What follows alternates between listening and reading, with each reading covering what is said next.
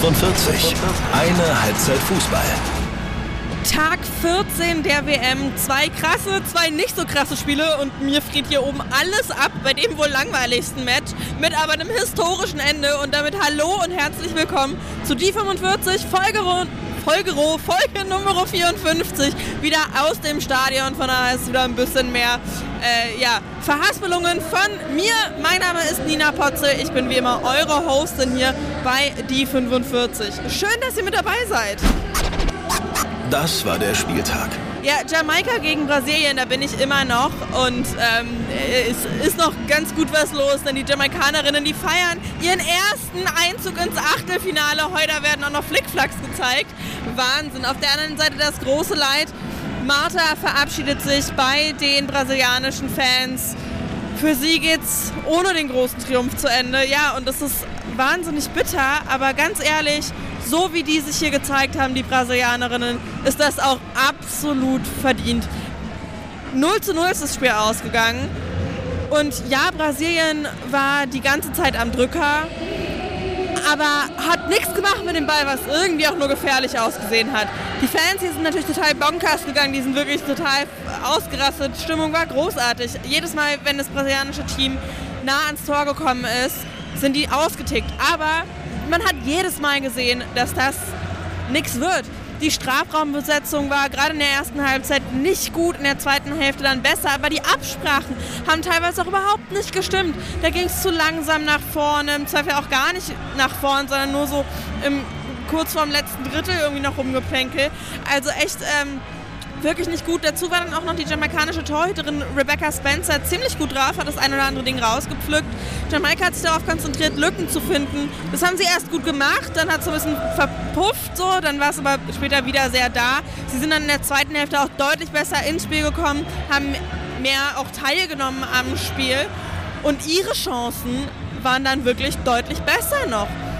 Sie haben sich zwar weniger rausgespielt, aber die hatten alle ein bisschen mehr Feuer und ja, auch natürlich nichts gewonnen, sonst wird es nicht 0-0 stehen. Aber ja, super bitter für Brasilien. Ähm, die Stimmung hat da so ein bisschen auch abgenommen. Es war einfach wirklich, muss ich ganz ehrlich sagen, ne, zwischendurch einfach so ein langweiliges Spiel. Das war echt ein bisschen frustrierend. Und ich habe dann nämlich aus dem anderen Spiel, was parallel stattgefunden hat, Panama gegen Frankreich, holla die Waldfee, äh, was da los gewesen sein muss. Ich habe das dann irgendwie in der Halbzeitpause erst erstmal mitbekommen dass, dass Panama in Führung gegangen ist mit dem wohl geilsten Tor dieses Turniers. Ähm, ach, hier kam es noch eins mehr geschickt. Ich habe jetzt gerade eben erstmal nachgeguckt, äh, wie es dann wirklich ausgegangen ist. Äh, also die Französinnen dann, weil äh, absolut crazy Spiel. Acht Tore gefallen. 6 zu 2 gewinnt Frankreich gegen Panama ähm, in einem Spiel, das ja wirklich komplett und verrückt gewesen sein muss. Wie gesagt, äh, Panama geht in Führung durch Cox die wirklich ein unfassbar geiles Tor geschossen hat, aus so 30, 40 Metern, direkt in den rechten Knick. Absolut irre. Dann hatten wir drei Elfmeter mit dabei, zweimal davon Hand, ein Eigentor noch mit drin und das 6 zu 3 dann.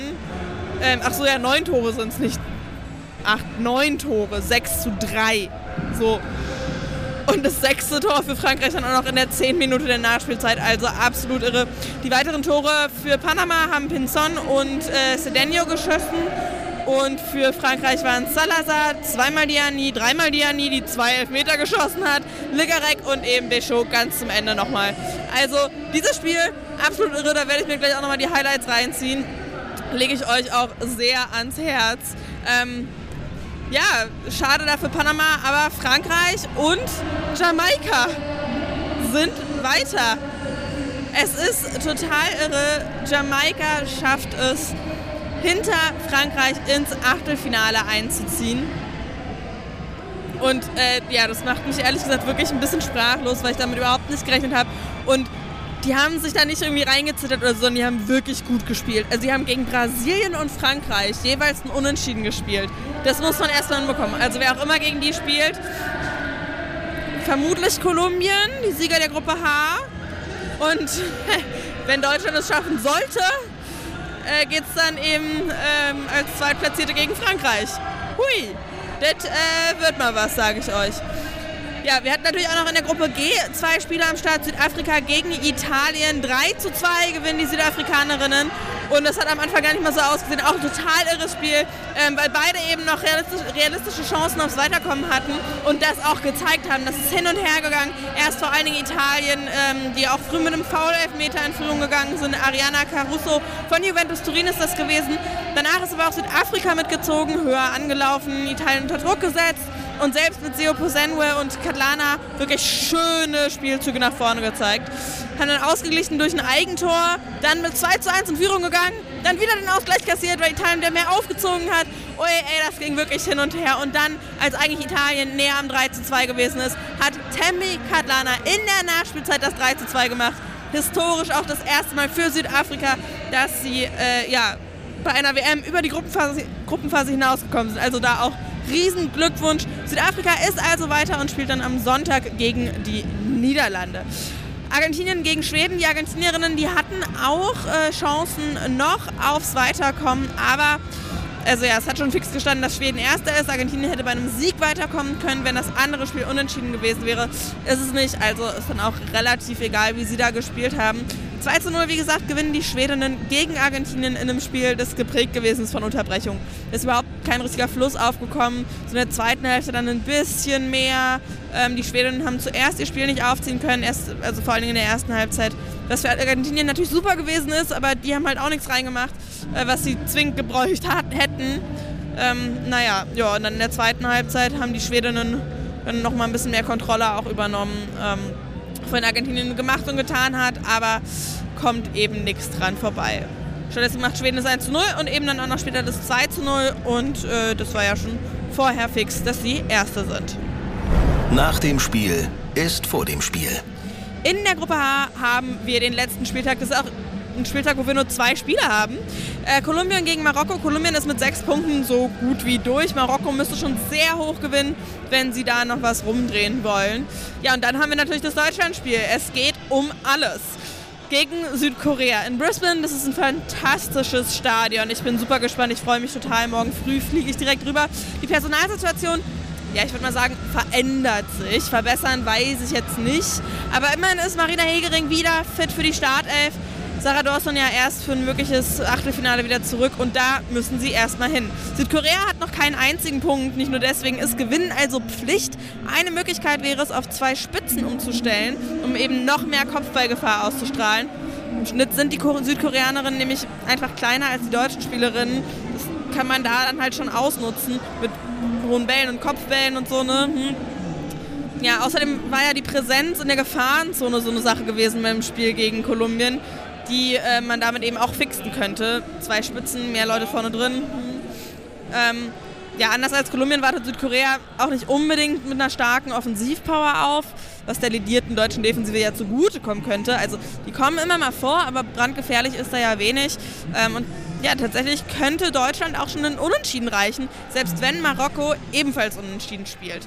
Also ähm, ja, Daumen drücken. Eine Info noch zum Trainer, den kennen wir nämlich auch in Deutschland ganz gut. Colin Bell hat in Deutschland gespielt und auch trainiert, unter anderem den ersten FFC Frankfurt zum Champions League-Sieg gebracht.